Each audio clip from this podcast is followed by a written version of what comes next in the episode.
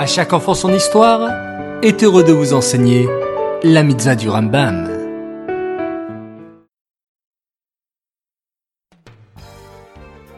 Bokertov les enfants, content de vous retrouver, j'espère que vous allez bien. Bao Hashem. Encore beaucoup de mitzvot du Rambam aujourd'hui, nous sommes le 17 qui se lève, écoutez bien.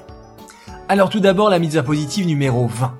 C'est la mitzvah de construire la maison d'élection, le Bet Amigdash.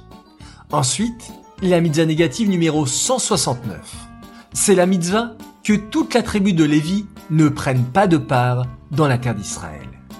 La mitzvah négative 170, c'est la mitzvah que toute la tribu de Lévi ne prenne pas une part de butin lors de la conquête de la terre d'Israël. Ensuite, mitzvah positive numéro 183. C'est la mitzvah de donner aux Lévi'im des villes pour résider et celles-ci peuvent également servir de villes de refuge. Enfin, la mitzvah négative numéro 228, c'est la mitzvah de ne pas modifier la répartition des banlieues et des champs donnés aux Lévi'im. Les enfants, nous avons expliqué il y a quelques jours de cela que les Kohanim et les Lévi'im n'avaient pas de terre dans le partage des Israël. Mais alors, comment faisaient-ils Il fallait manger, cultiver les terres pour avoir du blé et ainsi de suite.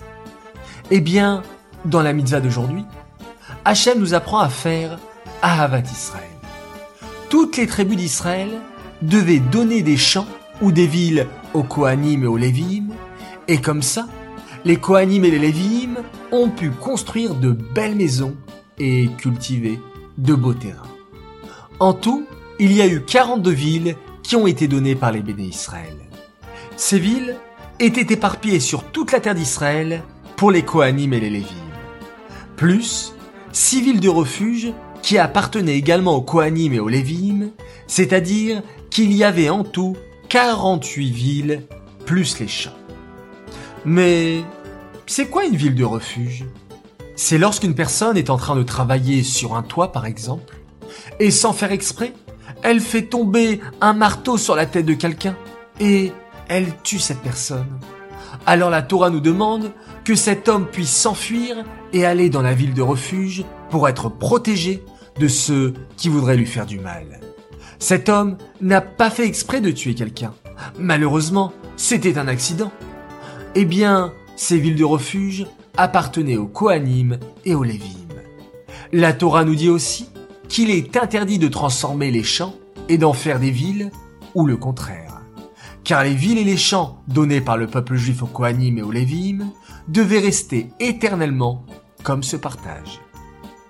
Ces mitzvot sont dédiés les Nishmat, Gabriela Batmoshe, Aléa Shalom.